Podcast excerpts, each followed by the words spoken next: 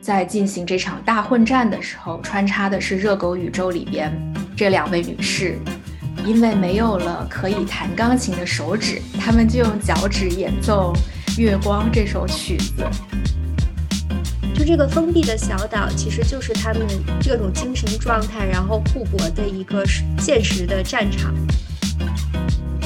斯皮尔伯格其实有一段回忆给大家念一下，就是他说他沉迷于制作电影所带来的掌控感，人为创造一连串的戏剧事件，比方说两辆火车模型去制造出一起火车相撞的事故，然后它可以重不断的重播。他想从这种方式里面感知到的是。它可以从另外一种媒介让自己的生活变得更美好。边聊边看，边看边聊。Hello，大家好，我是看了这次奥斯卡的提名名单之后没啥观影动力的 Cindy。Hello，大家好，我是最近练琴练到嗓子沙哑的米少王。大家好，我是很想要电影周边的瑶。就我们这一期想来聊一聊这次奥斯卡提名的电影嘛，因为最近这个提名名单也出了，然后我们几个就开始疯狂的补片。其实有一部分我们在很早之前都已经看过了，因为毕竟有了一波金球奖的热度。然后这次奥斯卡出来之后，我们就想说，在正式的这个获奖名单出来之前，我们三个先来各自挑选一部我们比较喜欢的电影，跟大家进行推荐。然后也帮助大家在这次颁奖之前进行一个小型的补课。那我们先来说一下，我们这次三个人想要分别推荐的电影是什么吧？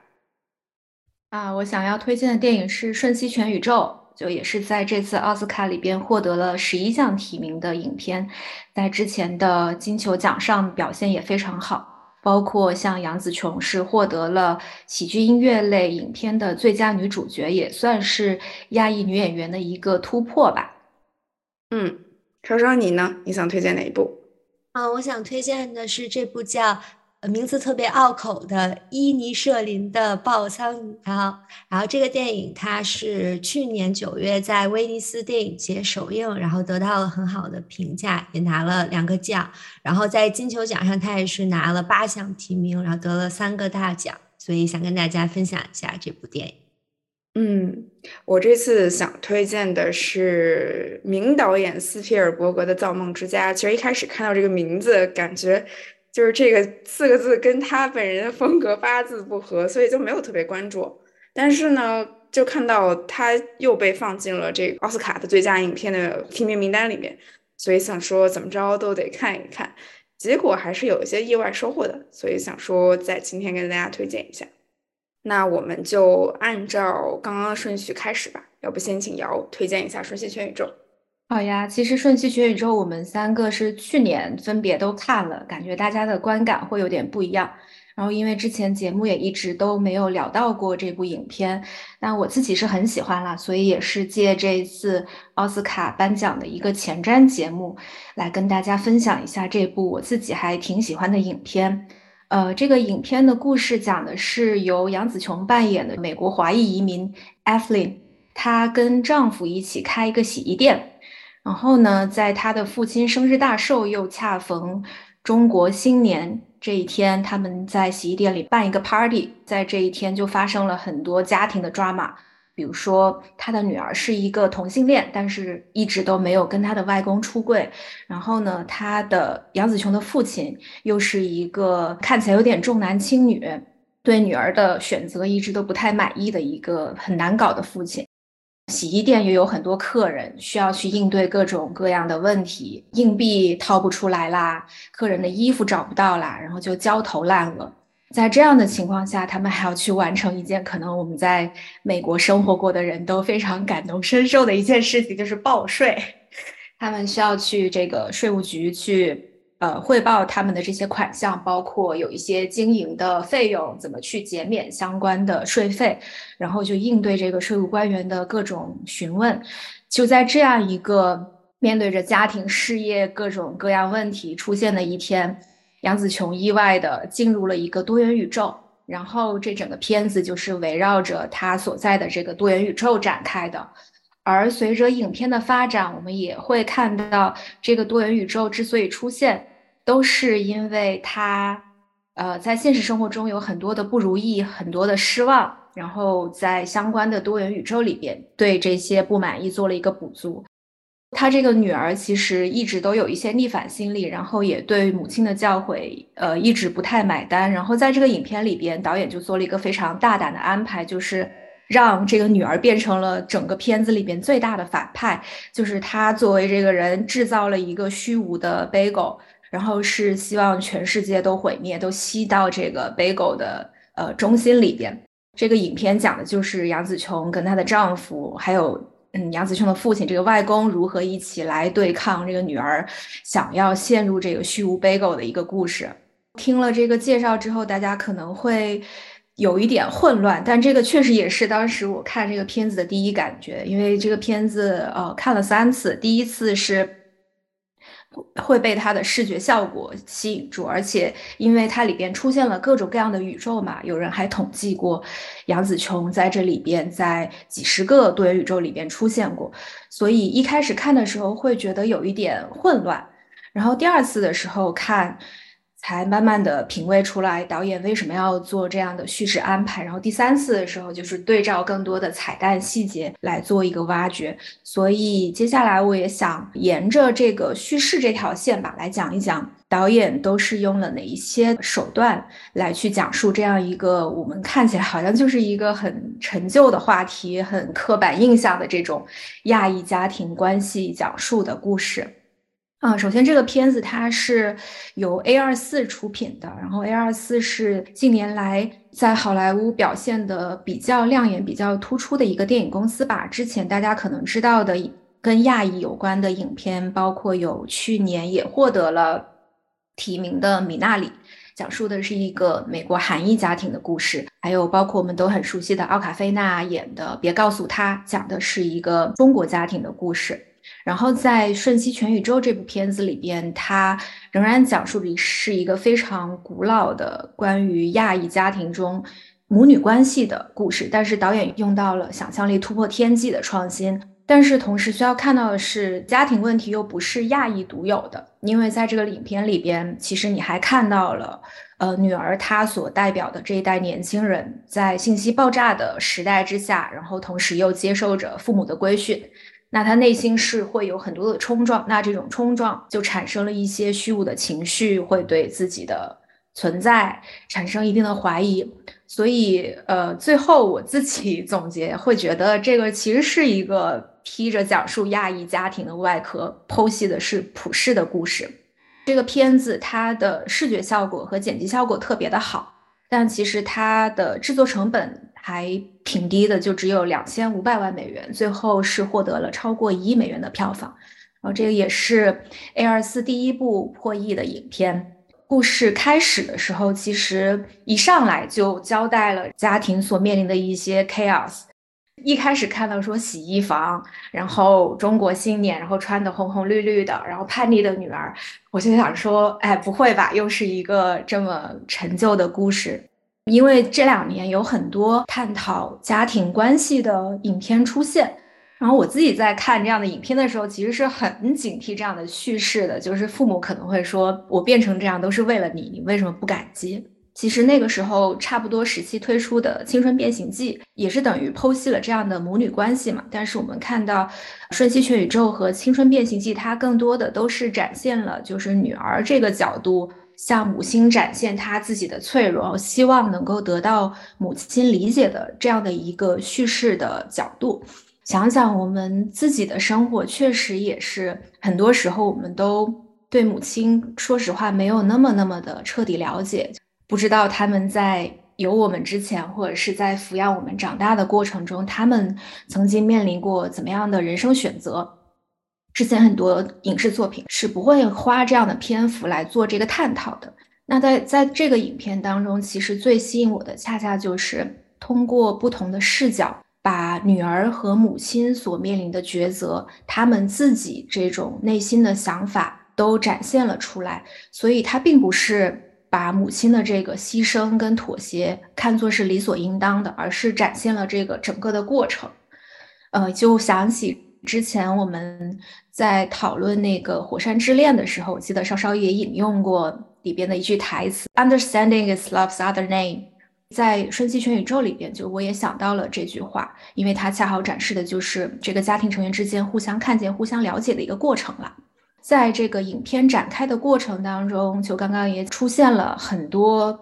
不同宇宙当中的 Evelyn，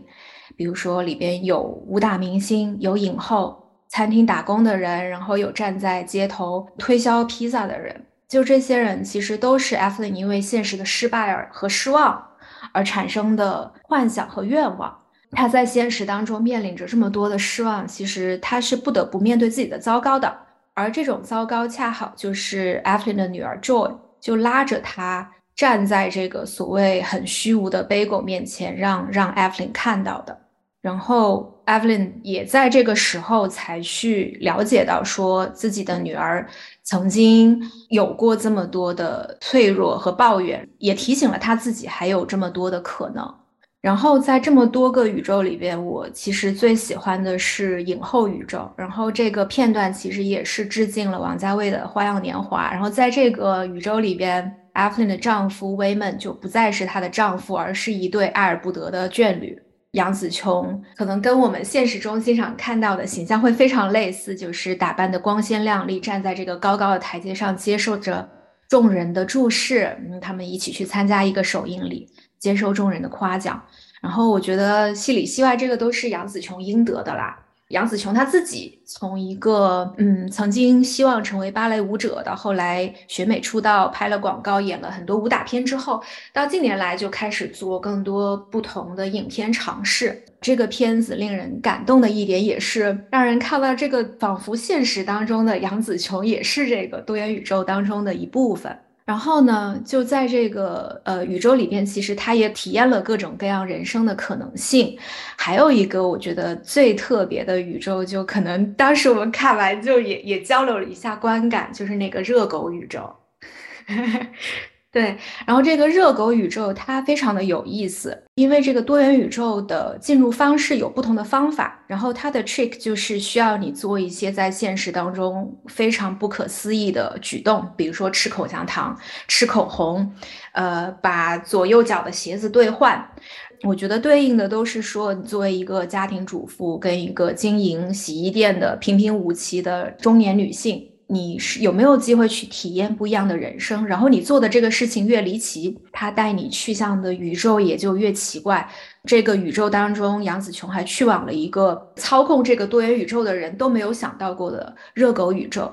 杨紫琼跟这个在现实当中的税务局官员其实变成了一对情侣，在这个世界里边非常奇怪，所有人的手指都变成了热狗。开展了一段有一些浪漫，但是又很平静的感情。就虽然就观感上看起来好像有一点不太舒服啊，但是在我看来，这个是所有的宇宙里边最 peaceful 的一个。后来我看了之后，我又想了一想，热狗宇宙里边的这一段同性恋的感情，可能也映射了，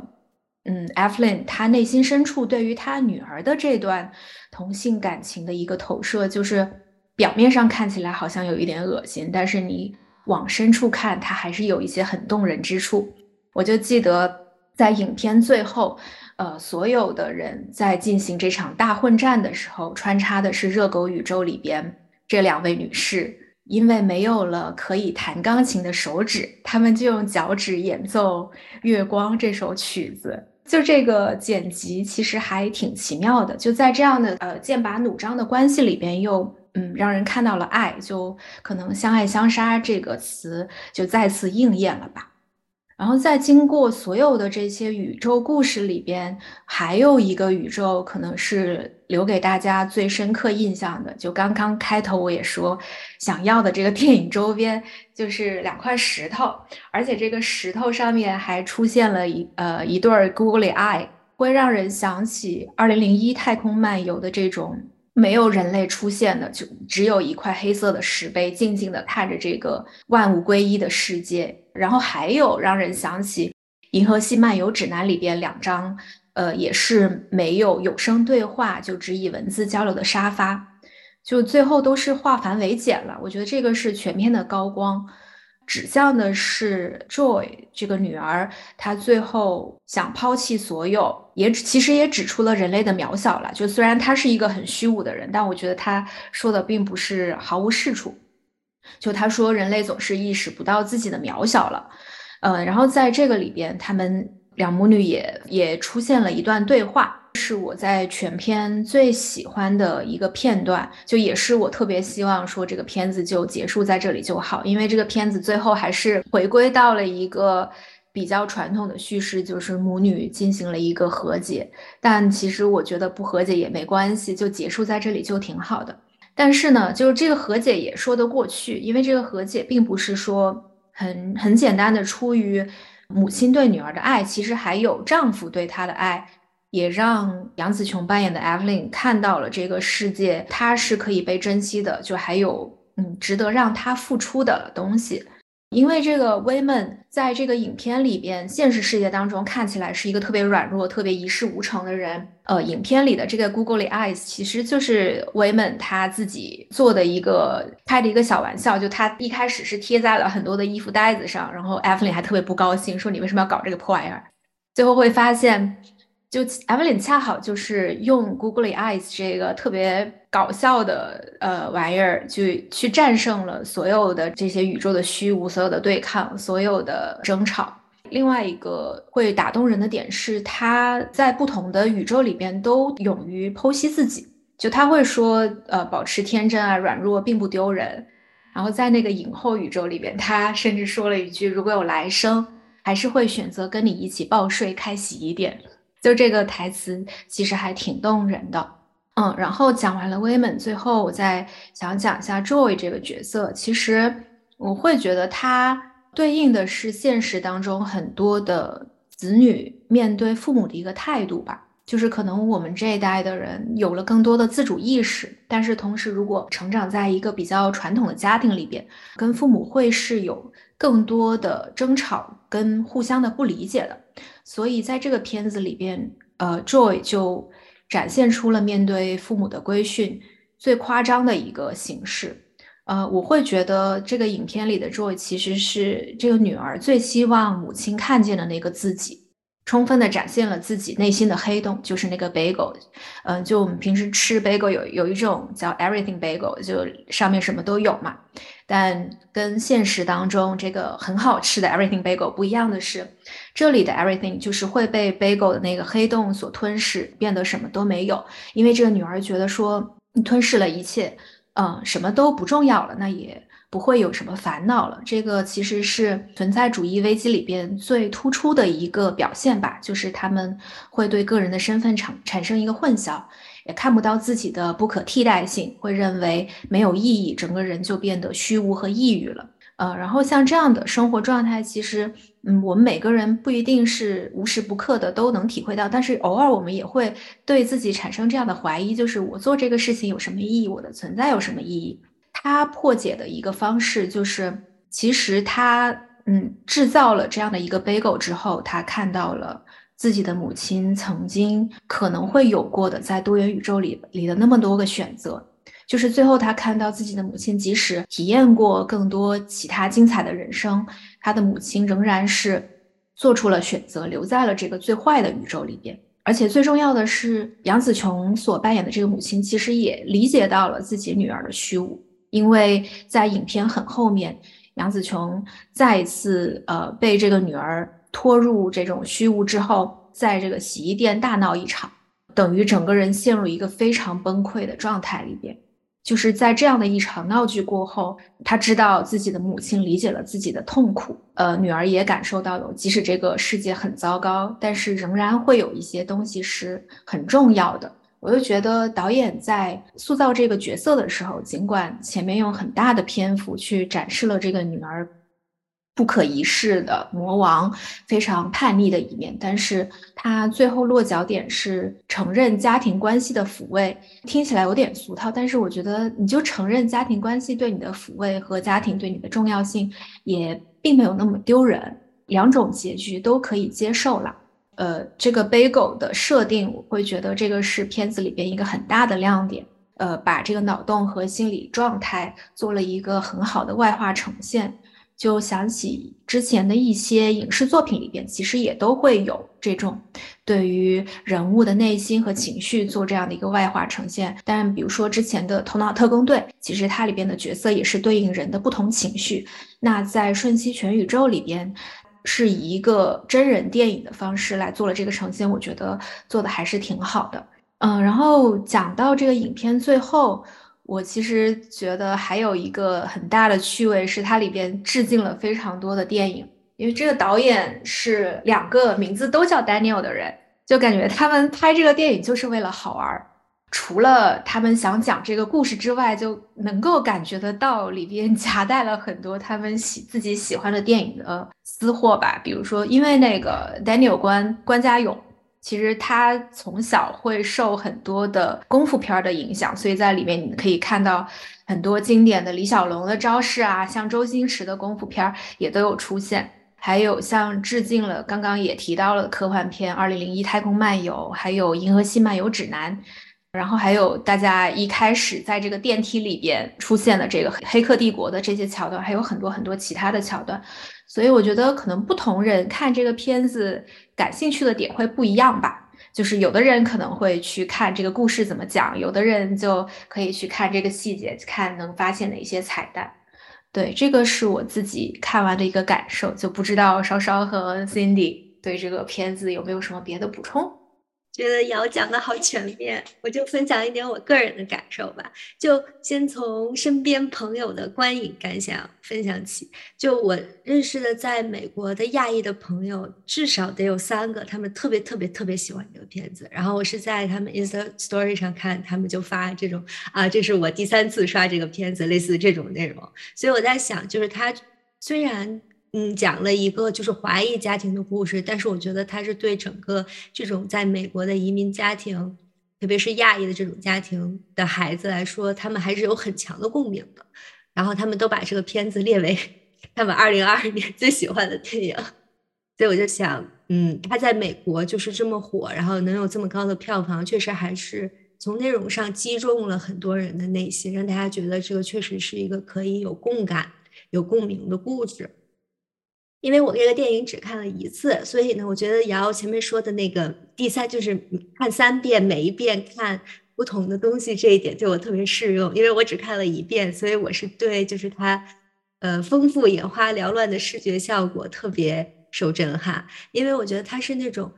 嗯，色彩特别丰富，然后元素过多，然后又是那种速度特别快，真的是就在你眼前眼花缭乱，然后是那种迸发式的。让你反应不过来，然后大脑一直在就是被吸引，然后在疯狂处理这些过多要素这种感觉，所以我觉得它是那种很 overwhelming，然后也很震撼的一个视觉效果。所以这个电影就让我感觉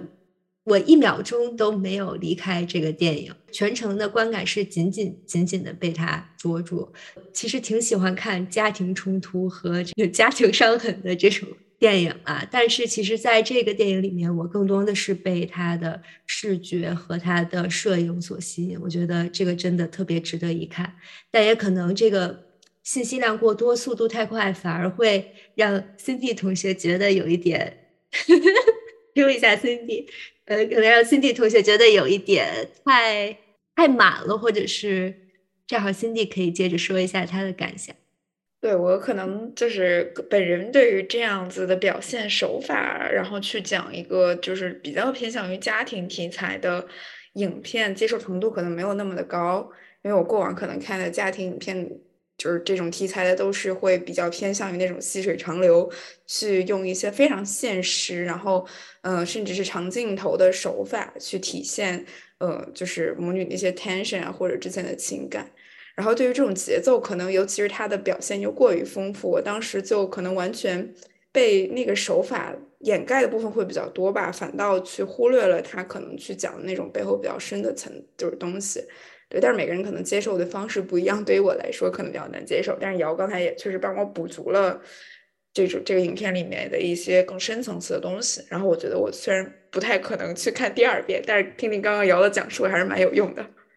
对，因为就是。第三次我是上周准备录制之前重新看的，然后看的时候确实还是会会觉得有点累，但我也在想说，呃，就是我现在看电影可能会想，呃，看一些不一样的。就比如说之前我们看家庭，像去年我们做节目也聊过很多，还是用一个相对传统的叙事手段。那在《瞬息全宇宙》里边，这两位导演就让我们看到了，就是家庭故事讲述的另外一种可能性。然后其实也有一点对应到当下，嗯，就是多元宇宙这个概念，其实在很多影视作品当中都有出现了，尤其是以那个漫威为代表的，其实他们就漫威的电影已经进入了那个另另外一个就多元宇宙的那个世界里边来做一些展开，对，然后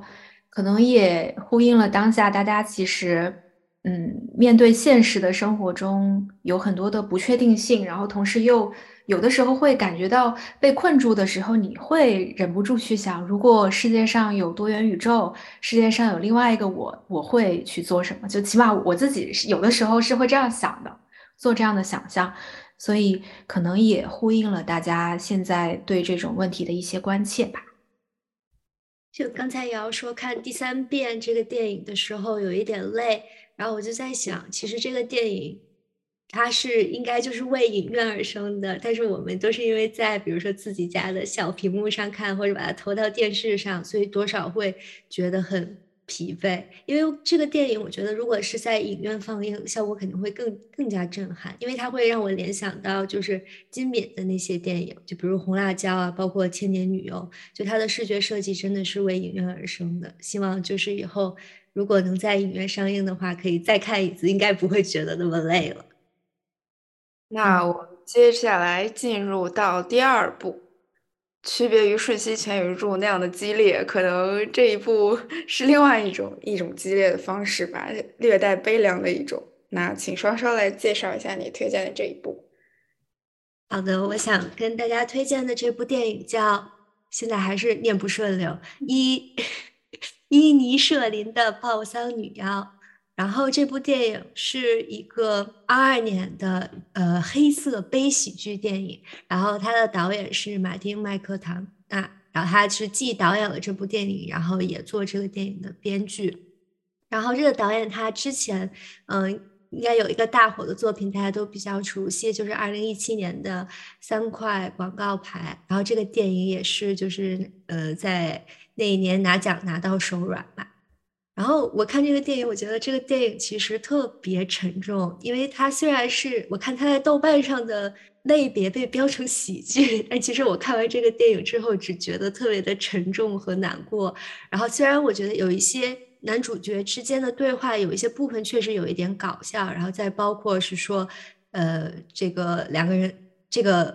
怎么说？包括就是所有人都是爱尔兰人，然后他们的英语自带一点搞笑的因素之外，我其实不觉得这个电影像一个喜剧，因为它其实讲了一个特别沉重的故事。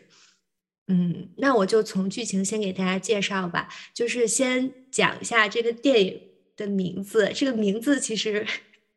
就不太好理解，这个伊尼舍林其实是这个。呃，电影故事发生的这发生在的这个小岛上的名字，它是一个就是与世隔绝的，然后远离大陆的一个虚拟的岛屿，叫印尼舍林岛。然后这个岛我还查了一下，嗯，他们在现实拍摄的时候也是在就是爱尔兰大陆偏西北边的一个岛，叫不会念，叫 Achill Island，就是 A 加上 chilling 的 chill。然后这个岛其实它景色特别美。嗯，也是，就是整个电影，我觉得，呃，让人觉得啊，这个这个电影为什么拍的这么美的一个重要因素，他们在这个小岛上拍的。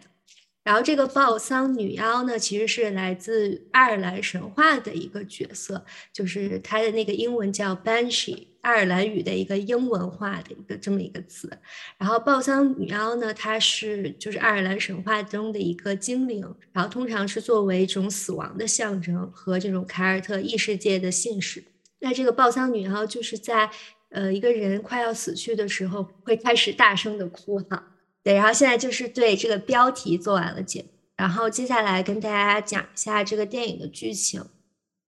剧情呢，其实就是讲述在这个岛屿上的两个男性好友之间，他们友谊决裂的故事。然后一个人叫做科姆，他呢是在这个呃岛屿上的一个很有有一点才华的这么一个音乐家。然后另一个男性主角呢，他叫帕德莱克，他和刚才说的科姆是一个好朋友，但是呢，他就是我们生活中呃常见的那种老好人，就他看起来人很温和，然后喜欢交友，但是脑子有一点空空的，然后也对这种艺术啊、文学也不是很有兴趣的，就这样一个普通人。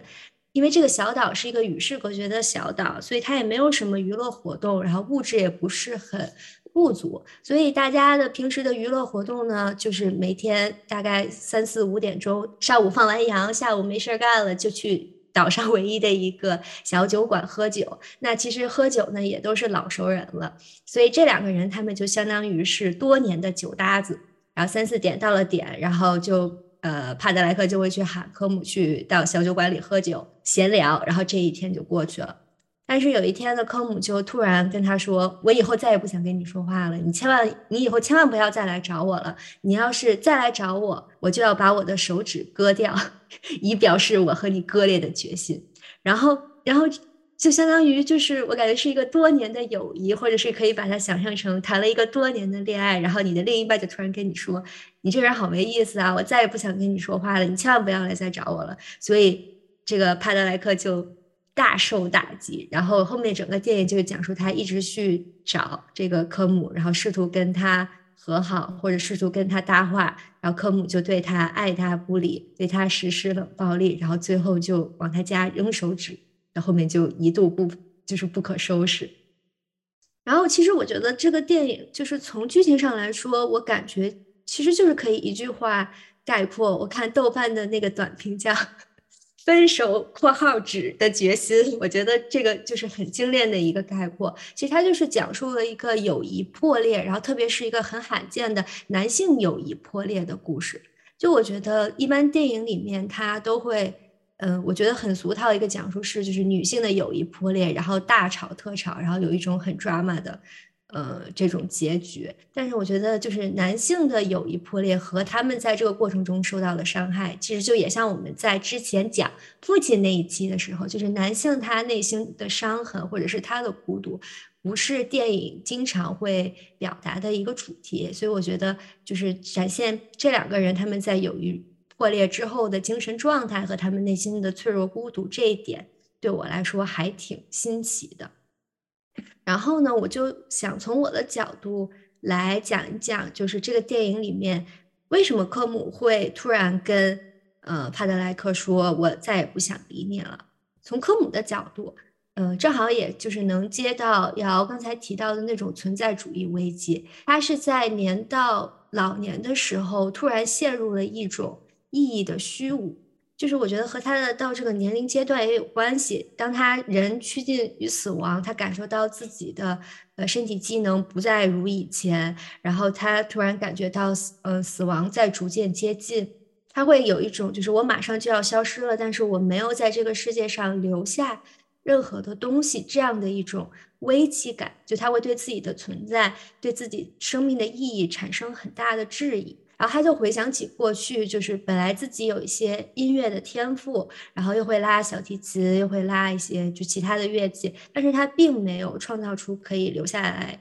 让别人一直能想起他的东西。所以呢，他就想和过去这种每天浪费了很多时间，然后和这个帕德莱克就是真的是闲聊，也没有。在他看来啊，没有什么意义的对话中浪费了自己的生命，所以他就突然觉醒了。他想开启就是人生的一个新的篇章。所以其实从我的角度，我是能理解的。就是当你想开启一个自己生命的新篇章的时候，你是会想和过去篇章里面很有代表性的东西做一个一刀两断的告别的。那他想想象一下，比如说过去五年花他最多时间的，其实就是和这个朋友在瞎扯淡。所以他就是一定要就是以这种。非常决绝的方式和他一刀两断，才能表达就是自己，就是也是对自己的一个交代吧，才能表达自己我要往前走的这样一个决心。所以他会才会对就是帕德莱克说啊，我就不想再理你了。那对于帕德莱克说来说，他在岛上只有两两个最好的朋友，一个就是科姆，然后一个就是他的妹妹。然后这两个人，呃，突然就都消失了。一个是虽然现在在还在一个岛上，但是无论他怎么去 approach 这个人，这个人都不理他，对他冷暴力的这种丧失。然后另一个是他就是每天一起生活，然后给他做饭，然后照顾他，然后也能理解他内心的一些焦虑或者是难过的这样一个妹妹，获得了一个去就是爱尔兰本土就那个大陆的一个工作机会，也要离开他了。所以就是不管是从这种现实空间上的离别，还是精神上的，两个人都离开了他，所以就让他一下子陷入到了一种。对自我的一个质疑吧，就他其实也会去反省，说，哎，我是不是一个真正的好人？呃，我看似觉得自己很 nice，但是其实我为了维系这个友谊，然后对其他人说出了很伤人的话，我到底是不是一个真正的自己理解的这种善良的人？总之，他也产生了这种很大的精神危机。嗯，那我觉得就是在这个科姆和帕德莱克之间，我觉得他们这个冲突的。张力其实就有点像，就是文化人和老好人之间的一个 精神上的沟壑。就是在科姆一直是在迁就呃帕德莱克这些看来就是在他看来他觉得无聊的对话，但是有一天当他真的不能忍的时候，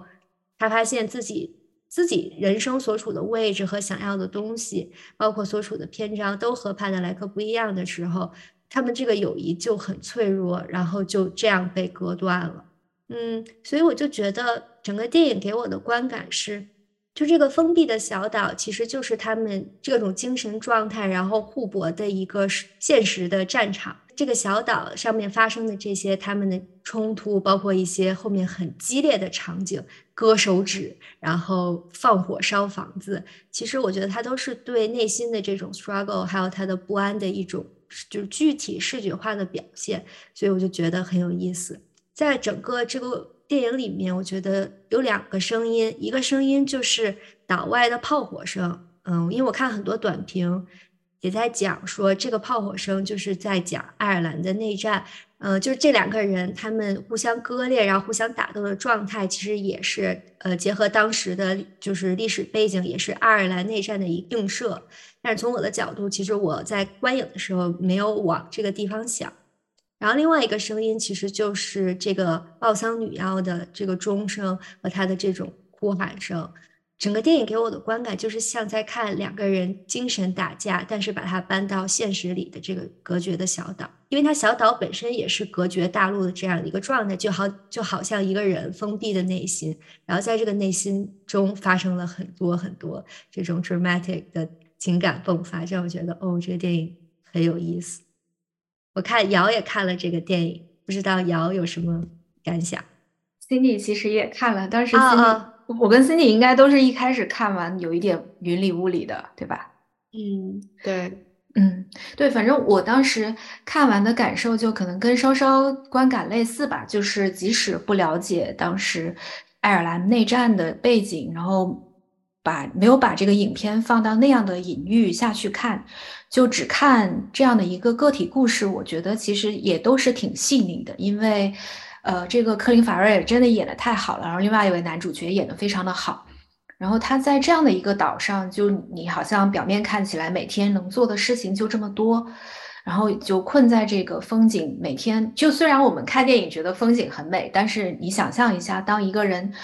几十年如一日的生活在这样的一个岛屿上，你肯定会觉得无聊的。就有的时候，你你仔细想想，这样被困住的状态，其实是挺令人恐惧的。所以也可以理解刚刚稍稍提到，就是作为这个文化人的这位主角，他为什么会去跟朋友绝交，甚至不惜用伤害自己的方式来绝交。对，然后我就联想到之前我读的一本关于心理咨询的书，叫《也许你该找个人聊聊》，它里边就呃提到了说，呃人们所面对的一些存在性的恐惧，呃整个人生可能会有四个终极问题，就是死亡、孤独、自由和无意义。其实会发现，我们看的这些电影到最后都能够归结到探讨这四个问题上。然后这里边的这段话，我觉得。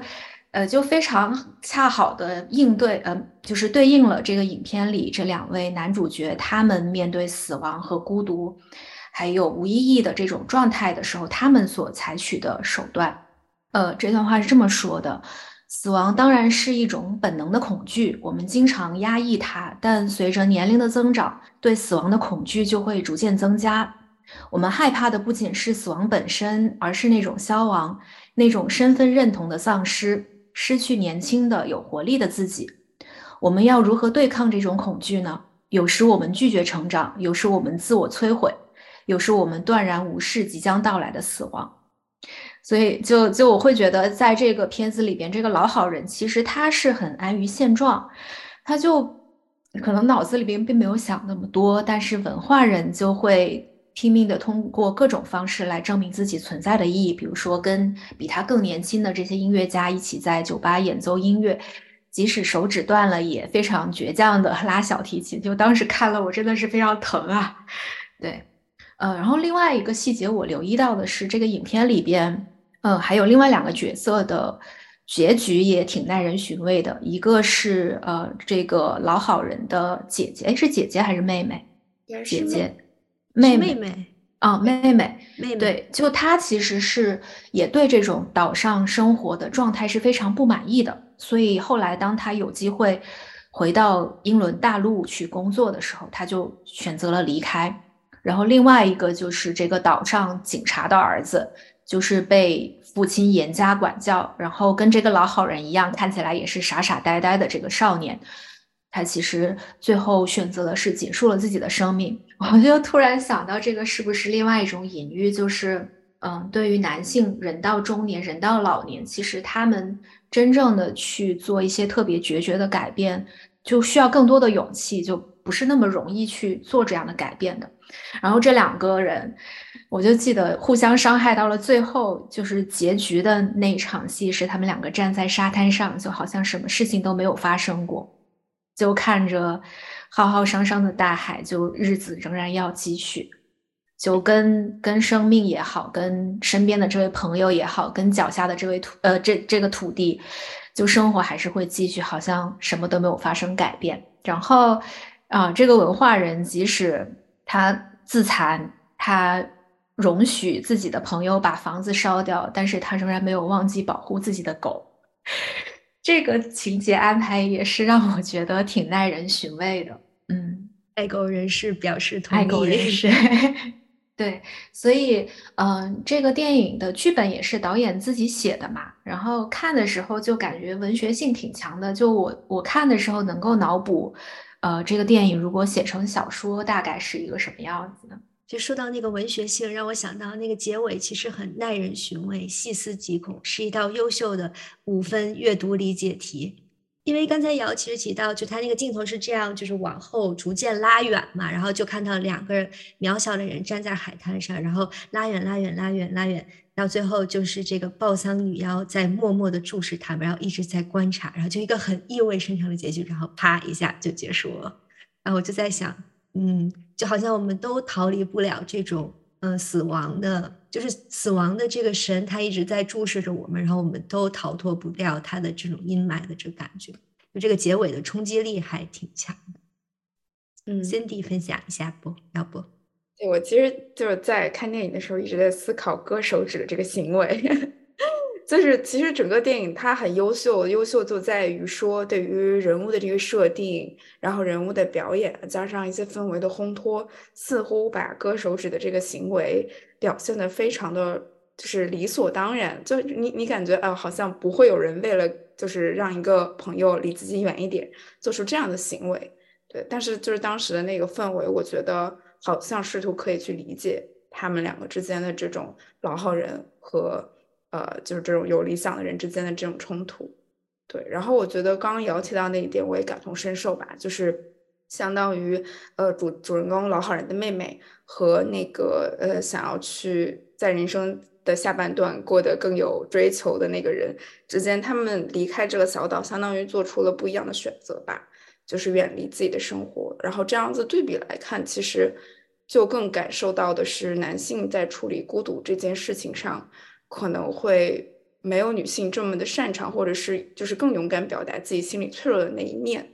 对，可能面对孤独，他们更多的是选择逃避，然后选择嗯不知道怎么处理，甚至他不愿意选择跟朋友去好好的解释，而是一上来就采用这种冷暴力，然后以至于导致了这样的悲剧。就这个，我在想 Q 一下，就是我们之前讲父亲的那一期，然后我们在里面其实也讲了这种就是沉默的男性角色，嗯，就是一直哑口无言，但是默默爱着你的父亲。所以，如果对这个感兴趣的听众，也可以再回顾一下我们父亲那一期。好的，谢谢瑶和稍稍前面两部的分享，然后最后献上一部稍微比较温情一点的，来自斯皮尔伯格导演的《造梦之家》。对这一部电影确实是非常区别于他之前的一系列的作品。当然，我对他之前的那种战争片啊，那种呃，对我也不是非常的感兴趣。所以这一部反倒我觉得还挺适合当做第一部来了解他的电影。然后这一部是他的一个自传式的电影，讲的其实就是他成长的一个故事。但是我觉得非常精彩的是，他把他和他爸妈。哦，这三个角色在这里面不仅仅他自己是一个造梦者，其实三个人都是一个造梦者的形象，刻画的非常的清晰，而且很多都是取材于他自己成长的故事。首先，我觉得在他这个嗯有了这样的成就跟年龄吧，愿意去花时间花精力，然后去做这样的一部就是非常工整的自己的一个回忆之作。可能有人说他很自恋啊之类的，但是我觉得还是 挺及格、挺工整的。对对对。然后这一部电影其实已经获得了奥斯卡金像奖呃五个奖项的提名，包括最佳影片、最佳女主、最佳男配、最佳艺术指导和最佳原创剧本。然后我其实最期待的是她能够获得最佳女主的这个奖项，对，可能跟塔尔的那个 还有杨紫琼都可以激烈竞争一下，因为真的都很优秀。然后这部电影其实琢磨，呃，重点琢磨于的就是他跟母亲和父亲之间的这样的一个家庭回忆，然后主题上探讨了他们三个在一个造梦之家中三个核心成员之间追梦路上的相互纠缠，然后也相互成就的一个故事。嗯，然后我觉得，呃，就是在看这部电影的时候，对于我来说，一个深刻的感受就是每个人为了追求梦，可能都是自私的。无论是在一个家庭当中，可能我们是父，就是血浓于水这样的关系，呃，对。然后我觉得这个跟像比较偏向于东亚描述东亚家庭的瞬息全宇宙可以形成一个对比，就是在西方家庭中，人们可以为了 自己的梦，然后去选择可能牺牲掉自己的这种家庭。因为里面的母亲有说过一句话，我的印象是非常深刻的。他对儿子 Sammy，也就是斯皮尔伯格本人说。做你内心想做的事，这样你就不欠别人了。对我非常喜欢这句话，因为可能在我们日常的家庭当中，就是父母都会舍弃掉自己的愿望，然后为了你，为了孩子做一些牺牲。嗯，所以很推荐，不是大家可以跟父母一起去看一看这部电影，然后说不定父母会被这部电影所醒醒，说啊，我还有一些梦去追寻。对对对。然后我其实想重点讲的就是这三个角色。呃，父母母呃母亲、父亲还有儿子。那我们先说说父亲吧。其实父亲在电影当中，他是一个非常优秀的计算机人才，就是优秀到那个程度，是可能有一个对他的评价是：你是世界上最了解计算机的人。对，所以说通过这句话，这个是应该是他的妻子对他的评价吧？就是这个家庭里面三个人其实都是非常彼此欣赏的一个状态，也是我很想就是很喜欢的那种家庭的一个状态。然后父亲其实也是一个工作狂，他非常痴迷于这个梦，呃，以至于可能家庭对他来说没有那么的重要。然后他为了自己的这个梦，一次一次的呃去爬上职业的高位，然后带着家里的人一次一次的搬家。虽然说他自己可能是执着于这样子的追求，但是其实呃其他人家里的其他人是需要为他这种自己的追梦付付出代价的，以至于他其实妻子后面也有出轨这样子的行为，然后以至于他可能一直都在逃避。哪怕他已经发现了自己的妻子有这样子的一些行径和情绪上的轨迹，那母亲呢，其实是由就是呃 Michelle Williams 饰演的，我特别喜欢她，因为她在这个角色里面有这个电影里面有一点像一个女神一般的存在。对，然后斯皮尔伯格本人也是这样回忆他的母亲的，说他母亲就是有点像一个没有长大的孩子。对他来说，可能母亲在他成长的路上扮演的角色更像是一个姐姐，而不是一个非常负责任，然后愿意做家务啊，就是照料家里一切的一个妈妈。对，然后母亲的梦呢，其实是一个钢琴家的梦，她想成为一个艺术家。对，但是呢，虽然她有一个很欣赏她这种钢琴才能的丈夫，但是呢，她的丈夫并不能给她就是她想要的那种生活，因为她不能满足于此吧。她其实是想让丈夫给她一种艺术般的，然后很浪漫的、充满刺激性的生活，一种充满艺术家色彩的生活。打个比方，当时有一个场景是，当家里就是刮那个龙卷风的时候，然后村子里面的人都慌仓皇而逃，只有他开着车带着三个孩子去追逐风暴。还有一个是他们一家去露营地里面，然后一束光打在他的身上，他就穿着一个呃半透明的睡衣，然后在光前面起舞，然后所有就尽管他的女儿在说妈妈你走光了，但是。家里面的男性成员就是都为他这个行为所沉醉吧，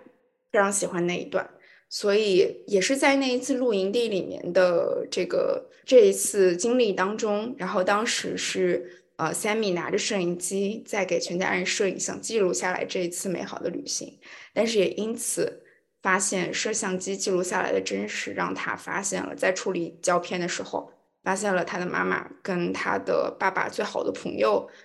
叫 Benny，他们两个这种相互彼此的这种情愫吧，对。然后我觉得这个也反映了电影的一个本质，就是记录式的电影是其实是可以在镜头里面反映可能我们平时在现实中会就是忽略掉的一些人物的情绪和细节。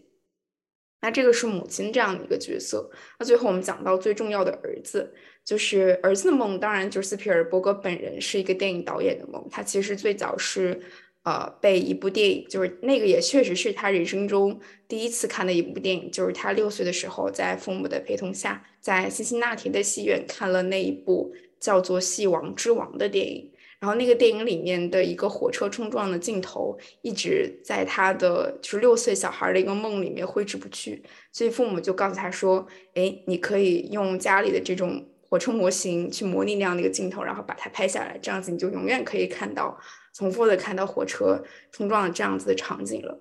于是从那个时候，他其实就开始了自己这样的一个追梦之旅。然后在他追梦的路上，其实父母都是非常非常支持他的人。哦，所以我觉得这部电影也是有一定追忆的成分吧。其实他父母刚去世的呃年头应该不到十年这样的一个时间，所以我觉得可能到了一定的时间，他想要去把父母对他成长的这样子的一些。无论是贡献也好，支持也好，通过这部电影来体现出来。斯皮尔伯格其实有一段回忆给大家念一下，就是他说他沉迷于制作电影所带来的掌控感，人为创造一连串的戏剧事件，比方说两辆火车模型去制造出一起火车相撞的事故，然后他可以重不断的重播。他想从这种方式里面感知到的是，他可以从另外一种媒介让自己的生活变得更美好，然后也可以通过放映的方式。但这样的行为是不是能够影响到别人？哦，我看到姚也写了一段对于这部电影的一个呃关于电影掌控感的一个感想。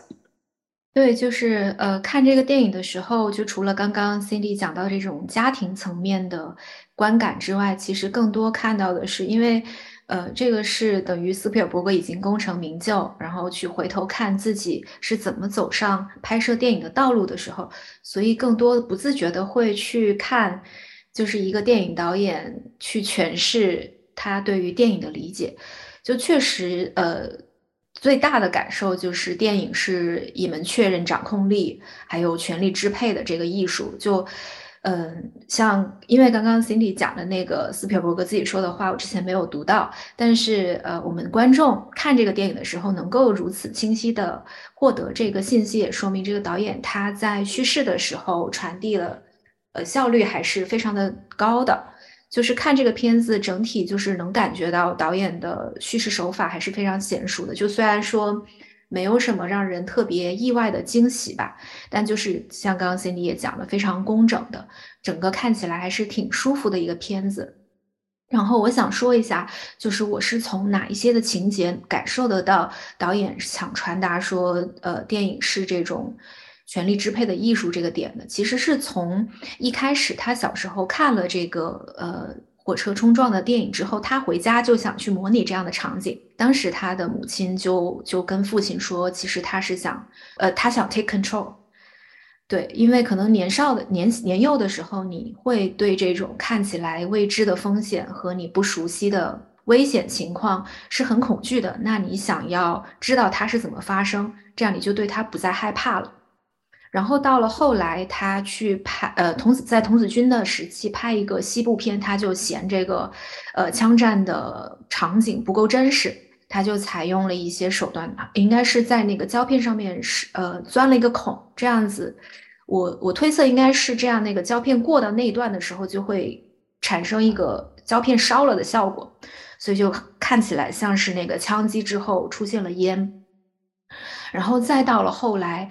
呃，拍摄剪辑他的家庭录影，还有高中毕业的这些影像，就这两段影像其实等于他是作为一个纪录片的导演。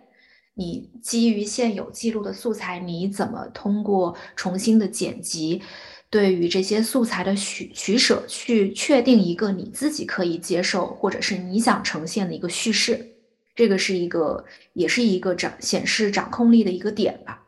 然后我觉得，呃，他希望获得掌控力的这种底层原因，也是跟他自己的成长背景有关系，因为他父母。言谈之间有提到过，小时候其实他是有一点这种焦虑症的，然后再加上后来母亲出轨，然后父母离婚，以及到后来再后来，就是因为父亲的工作原因转学到了加州，然后在一所很白的高中里边，他作为一个犹太人又受到了霸凌，就其实他的生活里边是面对着这种非常多的不确定性的。那拍电影是他唯一一个可以。完全由自己掌控的这样一件事情，嗯，然后刚刚 Cindy 其实也提到，《造梦之家》里边父亲跟母亲也有梦，然后虽然 Sammy 这个角色他是受到自己母亲的影响，然后当然也是母亲给了非常多的支持去开始拍电影，然后他的妹妹也说 Sammy 是这个家里边跟母亲最像的人。其实我会觉得，其实 Sammy 跟父亲有很多很相似的地方。就首先，他们都是创造者。就 Sammy 是拍电影，然后父亲是去呃制造、发明这些 IT 产品。而且父亲自己也提到说，觉得当导演这件工作跟在公司里边带一个 team 做出一个产品，其实还是挺像的。只不过好像 Sammy 一直对父亲就情感上没有那么的接近，也意识不到说自己跟父亲是有多么的相似。然后相反，母亲呢？我在我看来是属于那种，她内心很希望获得掌控力，然后也很希望创造一些什么，但是基于各种限制，她是无法达到，因为她是一个钢琴家。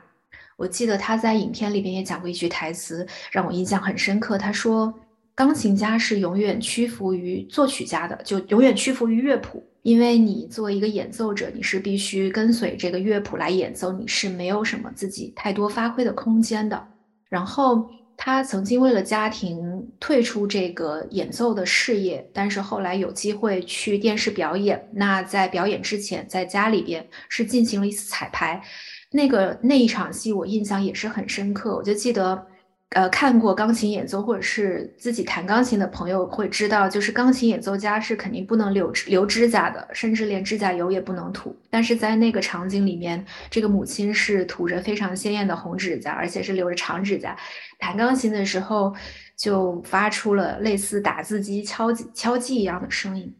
我当时看了，第一反应是这个情节也太不合理了。但是当我看完整个片子，联想到它其实是一个关于自己掌控人生的这样一个潜在母题的时候，我又突然理解了，就是一个留着指甲、涂着指甲油的母亲，她希望能够通过这样非常任性的自主权来去彰显她在钢琴演奏这件事情上 take control 的一点点小事情吧。但是后来剧情里面也看到，就是这个。那个 uncle 和爸爸就就逼着他把指甲剪掉了，也看到后来他在弹钢琴、练钢琴的时候，就是是一个指甲非常素净的状态。然后这个片子里边还出现过一个角色，是舅爷 Sammy 外婆的这个弟弟，对他是在马戏团里边工作。当时他也跟 Sammy 讲过一段话，就是关于家庭跟艺术之间的一个对比。他说的就是。他为了家庭，把自己的头塞进狮子的口中，而不让自己被狮子咬死，就是一个艺术。就就我觉得这个也是给当时年幼的 Sammy 一点点警醒吧。嗯，对，或许刚刚那句话也说明了这部电影想表达另外一个层面，就是，呃，在家庭和这一家家庭成员在追求自己艺术梦的这种路上，都会有一些彼此的牺牲和成全。就是我觉得这个电影的结局，比如说像 Sammy 看到妈妈在照片里面跟 Benny 幸福的样子。然后还有他自己师从领导走上电影之路，以至于获得今天这么多成就。其实，在电影里，我觉得每个人都是幸运的，尽管他们牺牲了家庭，但是在追梦路上，他们都是成功的。最后怎么归于现实，怎么样去选择，那就交给每一位观众吧。Cindy，你这个总结太好了，让我后面不知道怎么接了。其实刚才杨说到那个掌控感的时候，其实突然让我。更理解就是妈妈为什么这么需要 Benny，因为其实 Benny 给了他一种理解和一种被需要的感觉。其实就是在一个你被需要的关系里面，你可能更像是能掌控的这一方，因为你是被需要的，你可以决定是不是回应这种需要。嗯，这样就是把这种细节串起来，更能理解就是妈妈为什么想要这种掌，以及她为什么后来选择 Benny，因为她说我离开他是因为 Benny 需要我。但是其实我现在的丈夫，我觉得他，因为他就无论是在知知识上还是生活上，他其实完全都是一个特别独立自主而且很强大的人。就是他会觉得自己只是一种锦上添花的附属，就是可能给他的生活增加一些多姿多彩，但他从更深处他没有被需要。对。然后我其实看这个电影，我觉得这个电影里面展现了电影的两种魅力，一个就是刚才 Cindy 说的，电影是在确认现实，可能会帮你更好的认清现实，因为摄影的手法本身就像是一种记录，他拿着摄像机这样一直拍，然后妈妈和 Benny 之间的这些故事，然后反而是在真实中发现了一些被忽略的细节，就他好像是对现实的一种记录和再发现，然后。在后面，嗯，刚才好像没有提到那个场景，就是 Sammy 在他被霸凌的那个高中，他们有一个有点像日本那种夏日祭典的感觉，他们就是在海滩上，然后一个学生活动吧，大家就各种游泳啊、冲浪啊、打沙滩排球，然后 Sammy 就是因为平时会拍摄一些东西，然后被任命为就是拍摄这个活动，给了这么一个任务，让他去拍摄整个这个夏日的这个庆典。然后在最后毕业典礼展出的这个影片里，他把这个当时霸凌他的这个人，但是又特别擅长呃运动的这么一个。男生的形象塑造塑造成了一个就是闪闪发光的英雄的形象，然后让这个男生当时喜欢的女生大受震撼，然后在这个呃影片结束之后就冲上去吻了这个男生。但这个男生呢，虽然看上去就是真的是像男主角一样闪闪发光，但他其实从性格上还有从他的人品上都是一个比较人渣的这么一个形象。所以就我感觉这里面其实就有一点戏谑，就是明明是这么差的一个人，但是。通过摄影，然后他的剪辑，然后反而就是把这种现实改变了。这个电影前面和后面展现了电影的两种魅力，就让我觉得，就是导演也把他这么多年来拍摄电影对电影本身的一个理解，也放在了这部电影里，这让我觉得看的时候特别有意思。好，最后就是电影的最后一个部分，其实讲述了就是少年的 Sammy，他想得到一个就是跟电影制片或者摄影相关的一个工作，所以他就去找工作。然后这个时候，这个制片公司的人们把他引荐给了另一个导演，让他们有了短暂的几分钟的交流的机会。然后这个导演就让他看，就是他房间里面挂的这些画，然后他们的地平线有什么特点。最后，反正意思就是说，当这个地平线是在最中间的时候，这个电影就是一个很无聊的电影。能让吸引住你的作品的地平线，要么就是特别下面，要么就是特别上面。然后我就注意到结尾有一个彩蛋是，呃，这个 Sammy 他从这个办公室出来往前走，然后地平线一开始是在中间，然后导演最后就很俏皮的把那个镜头啪往上一抬，让地平线往下咵一下掉了下来，就是告诉大家，我拍的这个电影不是一个平庸的电影。那我觉得。这个点还挺可爱的，就导演他挺有意思的，嗯，对对，结尾结尾的那那个桥段还挺有趣，而且那个导演是大卫林奇客串的，有一个特别典型的就是好莱坞导演的一个形象。嗯嗯，好的，感谢大家今天的推荐。然后最后我们再给大家一个小彩蛋吧，就是其实我们也除了这三部，也看了很多其他的片子。然后要不然我们各自也再推荐一下，帮助大家进行补片。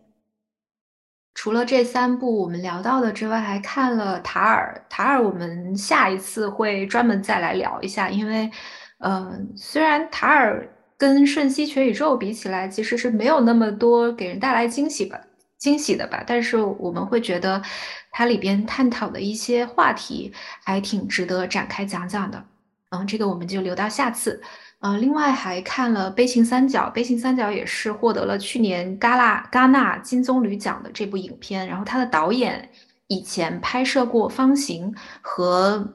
呃《游客》，就是是师从瑞典导演罗伊安德森的这位导演。但《悲情三角》我看了，其实挺失望的，因为它它的一个主题还是关于去讽刺现在的社会里边一些阶层差距，然后资本主义社会和消费主义这样的一些可能在欧洲吧，大家讨论的比较多的话题。但是我觉得这些讨论就有一点太流于表面了。但是这个片子的表现手法还挺大胆的，就如果大家想看一个视觉上很刺激，然后。情节上这种批判看起来很爽的片子也可以去看一下，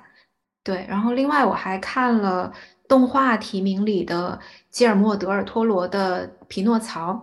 托罗也是之前拍《水形物语》获得过奥斯卡最佳影片的这位导演。然后他这次是拍摄了一部呃讲述我们都很熟悉的匹诺曹故事的这样的一部定格动画。大家如果对动画片感兴趣，可以看一下。好的，然后我再推荐一部吧，就是可能是一部在这次奥斯卡提名名单里存在感非常低的一部，被呃最佳国际影片提名的《夏日细雨》。这是一部来自爱尔兰的影片，然后其实影片是爱尔兰语和英文夹杂的这样的一个叙事。然后我再为现实题材的电影站个队吧，就是它真的是非常简单的一个故事，然后也非常的温情。但是影片的最后一幕，就是你你会觉得前影片前半部都非常的平淡如水，但是最后有一幕就是带给我一个一种非常强大的人与人之间情感的这种美好的冲击力。然后细节我就不多讲，大家可以去看一看。嗯，我给大家推荐一个跟刚才 Cindy 说现实主题呃完全相反的一个高度架空的。电影叫《女人们的谈话》，然后它是奥斯卡最佳影片的提名。然后我觉得这个电影我不是特别喜欢，但是我推荐是因为我觉得它挺有意思的，因为它整个电影的风格会很像戏剧，整个场景设置就是在一个高度加工的一个反乌托邦题材的一个宗教殖民地，然后讲述的是被压迫的女性怎么从这个宗教殖民地里逃离的故事。嗯，就从这个题材和它的展示方式上来说，就是它会给我的观感是，它是把女性所处在的这种困境，呃，把它戏剧化，然后把她的痛苦视觉化的这样一部电影。那这个电影呢，可能多少有一点乏味，因为他们会有大段大段的，呃，就是探讨这种哲学啊、意义啊，像苏格拉底式的对话，让我感觉它就是一个妇女参政论者叠加使女的故事，但是是。对话独白版本，嗯，所以如果感兴趣的话，也可以看一下这个电影。但是现在这个电影好像没有特别好的片源，确实观感就是有一点差，可能可能再等一等会有好的片源的话，大家可以看。好的，然后希望大家因为我们今天的推荐，可以好好的再去看一看这些电影，然后我们也期待奖项正式公布那一天。对，然后下一期呢，刚瑶有讲到，我们会用一整期的节目来聊塔尔这一部，那就请大家期待我们下一期的节目吧。那如果大家喜欢我们的节目，也不要忘记点一个关注，并且分享给你的朋友吧。你最近看了什么电影？可以在小宇宙下面给我们留言。那就这样，好的，拜拜，拜拜。